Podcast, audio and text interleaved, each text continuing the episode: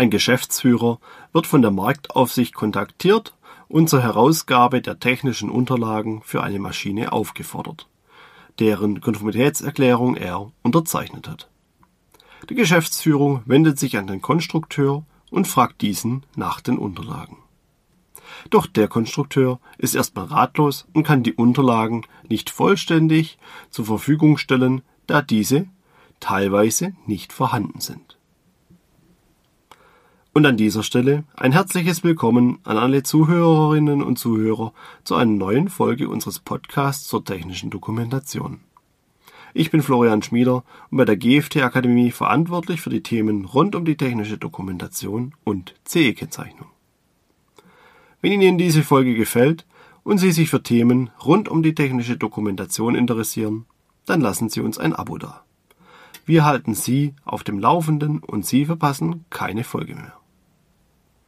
An dieser Stelle zuerst ein Hinweis unseres Podcast-Teams. Aufgrund der anstehenden Urlaubszeit werden wir den Zyklus der Veröffentlichung unserer Podcasts anpassen. Bis Mitte September erscheinen unsere Folgen nicht mehr wöchentlich, sondern nur alle zwei Wochen. Dies hilft uns, die Urlaubszeit besser zu überbrücken. Danach wird es wieder wöchentliche Folgen geben. In der letzten Folge zur internen Dokumentation haben wir über den rechtlichen Hintergrund und die Bedeutung der internen Dokumentation gesprochen. Heute machen wir dort weiter, wo wir das letzte Mal aufgehört haben. Wir besprechen die richtige Aufbereitung der Unterlagen und wie Abläufe definiert sein sollten, um eine gute interne Dokumentation zu erhalten. Und welche Rolle der technische Redakteur dabei erfüllen kann. Aber zuerst möchte ich noch auf einen Punkt eingehen, der in der letzten Folge unter den Tisch gefallen ist.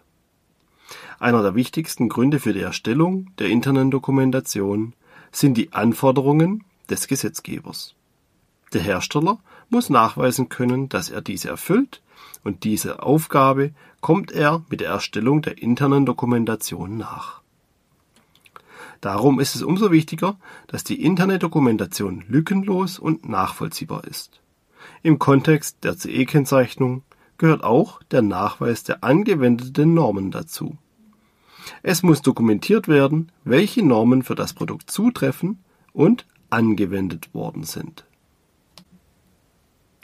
Ein häufiger Fehler dabei ist, dass die Normtitel in einer Liste zusammengefasst werden, ohne weitere Angaben.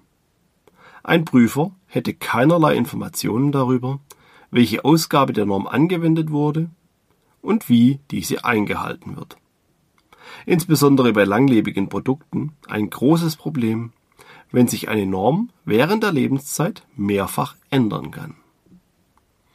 Entsprechend wichtig ist es, dass der Hersteller alle Informationen auflistet. Welche Version der Norm angewendet wurde, wie deren vollständiger Titel lautet und wann diese herausgegeben wurde. Außerdem muss begründet werden, welche Teil der Norm eingehalten wurden und wie dies überprüft werden kann. Denn auch hier ist die Nachvollziehbarkeit wichtig.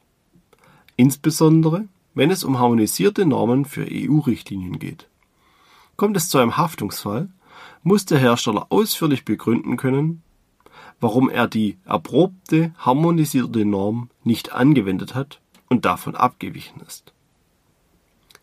Somit bekommen Normen und Richtlinien eine besondere Bedeutung für die interne Dokumentation. Hierzu gehören neben den EU-Richtlinien auch die harmonisierten Normen wie die DIN EN ISO 20607 für den Maschinenbau und die Normen, die den Stand der Technik repräsentieren.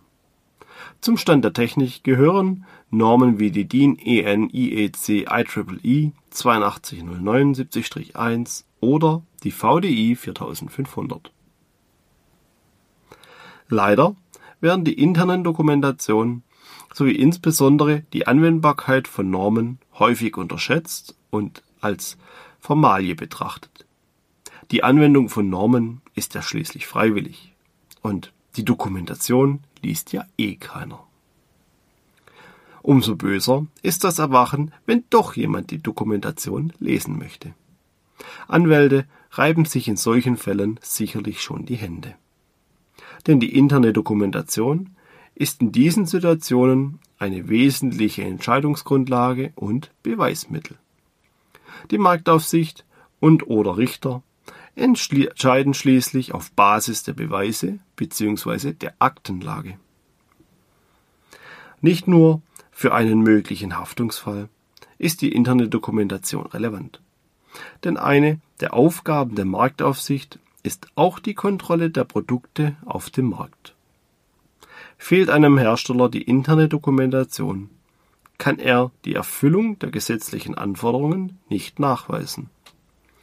Das Produkt ist missbräuchlich gekennzeichnet und ein Bußgeld von 100.000 Euro für die Maschine wird fällig. Diesen Betrag können Sie im Produktsicherheitsrecht nachschlagen. Dort gibt es noch weitere Abstufungen. Kommen außerdem Faktoren wie grobe Fahrlässigkeit oder gar Vorsatz hinzu, haften die Geschäftsführung und Vorstände auch persönlich. Außerdem können noch strafrechtliche Maßnahmen hinzukommen, zum Beispiel Haftstrafen. Es ist also wichtig, diese technischen Unterlagen jederzeit zur Verfügung zu haben. Und damit kommen wir zur nächsten spannenden Frage. Wie lange müssen diese Dokumente aufbewahrt werden? Der Gesetzgeber fordert hierbei eine Aufbewahrungsfrist von mindestens zehn Jahren, nachdem das Produkt hergestellt und vom Band gelaufen ist. Aber das ist nicht alles. Auch Faktoren wie die Lebenszeit des Produktes sollten berücksichtigt werden. Kann ein Produkt wie ein Kraftwerk mehrere Jahrzehnte verwendet werden, so muss auch die Dokumentation in dieser gesamten Zeit zur Verfügung stehen. Gerade bei digitaler Speicherung der Unterlagen kann dies zu Problemen und Schwierigkeiten führen, wenn man sich die technische Entwicklung ansieht. Softwarelösungen werden nicht weiterentwickelt und können auf neueren Systemen nicht mehr verwendet werden. Oder Daten werden auf Speichermedien archiviert, die heute nicht mehr ohne weiteres zur Verfügung stehen. Schauen Sie sich dazu einfach nur den PC an. Bis Mitte der 90er waren Disketten der Standard. Dann kam die CD, welche von der DVD abgelöst wurde. Und diese ist inzwischen von der Blu-ray und dem USB-Stick abgelöst worden. Könnten Sie heute noch eine CD öffnen? Aber nicht nur die Hardware ist eine Hürde für die Archivierung. Auch die andere Softwareseite kann Probleme verursachen. Denn hier werden häufig kostengünstige Programme verwendet und eingesetzt. Professionelle Software wie Redaktionssysteme sind dagegen eher selten anzutreffen, insbesondere bei kleinen und mittelständischen Unternehmen. Gerade diese Hürde treffe ich auch sehr häufig an. Es gibt eine Maschine, die wird seit Jahren immer gleich gebaut. Jetzt hat ein Kunde einen Sonderwunsch und der Kunde ist schließlich König. Also wird dieser Sonderwunsch konstruktiv umgesetzt. Der Kunde ist zufrieden. Alles ist gut. Oder etwa nicht? Nun, leider häufig nicht. Denn der Kundenwunsch wird häufig in der Dokumentation vergessen. Er wird weder in der Risikobeurteilung noch in der Anleitung umgesetzt. Oder er wird umgesetzt und versehentlich das ursprüngliche Dokument überschrieben. Und so beginnt das Chaos. Womit wir bei unserem eigentlichen Hauptthema angekommen sind. Wie baut man eine interne Dokumentation richtig auf? Zuallererst sollte jedem Verantwortlichen bewusst gemacht werden, dass die interne Dokumentation keine Eintagsfliege sein sollte. Sie sollte richtig aufbereitet, strukturiert und prozessorientiert aufgebaut werden. Damit eine interne Dokumentation die gesetzlichen Anforderungen erfüllen kann, sollten diese natürlich auch erst einmal bekannt sein. Es ist daher sehr hilfreich, eine Matrix für alle Produkte zu erstellen und in dieser sollten auch die jeweiligen Vertriebsgebiete dokumentiert werden. Denn für verschiedene Gebiete kann es verschiedene Anforderungen geben. Sobald dies definiert ist, können Überschneidungen gebündelt und analysiert werden. Ähnliche Produkte haben im selben Vertriebsgebiet häufig dieselben gesetzlichen Anforderungen. Dasselbe kann auch für Wirtschaftsgebiete gelten. Innerhalb der EU gibt es aufgrund der CE-Kennzeichnung eine ähnliche Basis für die Anforderungen. Dasselbe gilt auch in anderen Gebieten, wie beispielsweise der, Euro der Eurasischen Wirtschaftsunion. Sind die Anforderungen des Gesetzgebers bekannt, beginnt die Sammlung der Informationen. Diese werden aus allen Bereichen des Unternehmens zusammengetragen. Der Vertrieb kann meistens das Lastenheft des Kunden zur Verfügung stellen, das Marketing, Schulungs- und Werbeunterlagen. Aus der technischen Dokumentation kommen alle Arten von Anleitungen und aus der Konstruktion die Risikobeurteilung, Zeichnungen, Tests und anderes. Die Produktion kann Informationen zur Fertigung beitragen und die Qualitätssicherung die Maßnahmen zur Qualitätssicherung. Werden Komponenten oder Baugruppen eingekauft, kann auch der Einkauf samt der Lieferantendokumentation hinzukommen. Und gerade die Lieferantendokumentation kann ein Stolperstein sein, da der Einkauf häufig nicht weiß, welche Dokumente und in welcher Sprache diese benötigt werden. So habe ich schon häufig erlebt, wie zusätzliche Kosten entstanden sind. Einfach, weil die Bestellung der Artikel die Dokumentation vergessen hat und diese nachträglich angefordert oder herausgesucht werden musste. Auf diese Art und Weise werden sehr viele Dokumente und Informationen zusammengetragen. In großen Unternehmen gibt es daher eigene Abteilungen, die sich um die interne Dokumentation kümmern. In kleineren Unternehmen läuft diese Arbeit häufig nebenher und wird daher leider auch schlecht durchgeführt.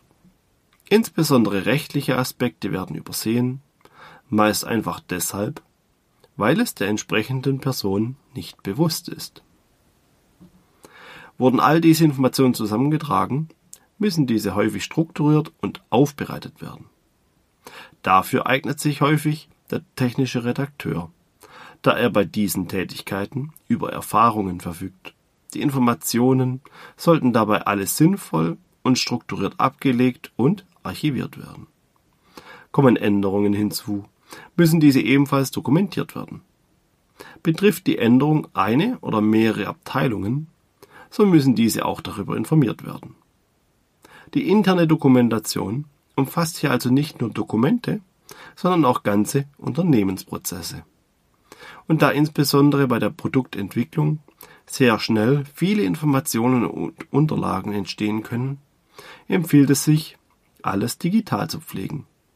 Denn häufig veraltet der Ausdruck der Unterlagen viel zu schnell. Da das alles sehr theoretisch zusammengefasst ist, machen wir dazu ein Beispiel. Es geht um die Anpassung eines Produktes auf Wunsch des Kunden. Zuerst wird der Vertrieb vom Kunden kontaktiert und beauftragt. Dieser erhält ein Lastenheft, das die genaue Spezifikation des Wunsches enthält. Das Lastenheft wird archiviert und zeitgleich an die Konstruktion zur Prüfung weitergegeben. Die Konstruktion bestätigt den Wunsch und macht sich an die Umsetzung. Es wird die bestehende Zeichnung dupliziert und um den Kundenwunsch ergänzt. Im Änderungsvermerk wird der Vorgang protokolliert und die Änderungen hervorgehoben. Die Zeichnung wird an den Projektleiter zur Prüfung und Freigabe weitergeleitet.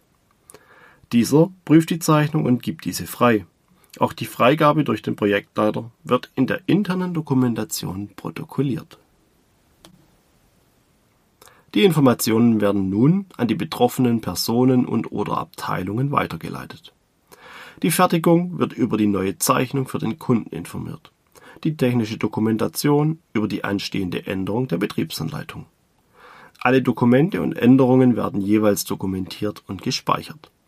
Durch einen Schreibschutz wird eine weitere Änderung der Daten verhindert. Alle Informationen werden zentral in der internen Dokumentation abgelegt und archiviert. Wie an diesem Beispiel erkennbar ist, ist die interne Dokumentation aufwendig aber sie lohnt sich. Denn eine gute interne Dokumentation hat verschiedene Vorteile. Zum einen kann eine externe Dokumentation immer nur so gut sein, wie die interne Dokumentation. Denn sie ist ein Teil davon. Eine schlechte interne Dokumentation führt häufig zu einer schlechten externen Dokumentation und einer schlechten Betriebsanleitung. Allein deshalb, weil nicht alle Informationen vorhanden sind. Aber es gibt noch mehr Vorteile, die für eine gute interne Dokumentation sprechen. Denn mit einer guten internen Dokumentation sind die Prozesse im Unternehmen klar definiert. Es ist nachverfolgbar, wann eine Bestellung auf welche Art und Weise eingegangen ist. Die dazugehörenden Verträge sind einsehbar, genauso welche Materialien und Zukaufteile verwendet wurden. Außerdem können diese Unterlagen als Basis für weitere Entwicklungsvorgänge verwendet oder adaptiert werden. Dasselbe gilt für die Fertigung und Produktion. Informationen im Unternehmen zu den Produkten kann schnell weitergegeben werden, wenn eine Abteilung diese benötigt. Der Weggang von Mitarbeitern und der damit verbundene Verlust von Know-how kann verringert werden. Informationen werden schnell gefunden, Wege der Informationsbeschaffung verkürzt. Oder einfach gesagt, es wird massiv Zeit eingespart und eine hohe Effektivität erreicht. Denn am Ende des Tages gilt, Zeit ist Geld. Und wer schon einmal solche Informationen recherchieren musste, weiß, wie nervend es sein kann, von einem Kollegen zum nächsten geschickt zu werden, um die gewünschten Informationen zu bekommen. Vor allem, wenn im schlimmsten Fall die Informationen nicht mehr vorhanden sind und neu erstellt werden müssen. Dann vergeht viel Zeit und es geht unnötig viel Geld verloren. Zum Schluss möchte ich nochmal kurz auf die Rolle des technischen Redakteurs eingehen denn dieser kann die interne Dokumentation nicht alleine aufbauen. Der Gesetzgeber gibt nicht vor, wie die interne Dokumentation zu erstellen ist oder durch wen dies zu erfolgen hat. Ein technischer Redakteur allein kann das aber nicht schaffen. Er benötigt die Mitarbeit der Fachabteilungen, da er deren Know-how und Mitarbeit benötigt. Aber der technische Redakteur ist perfekt für die Aufarbeitung und Strukturierung geeignet, weil er weiß, worauf es ankommt.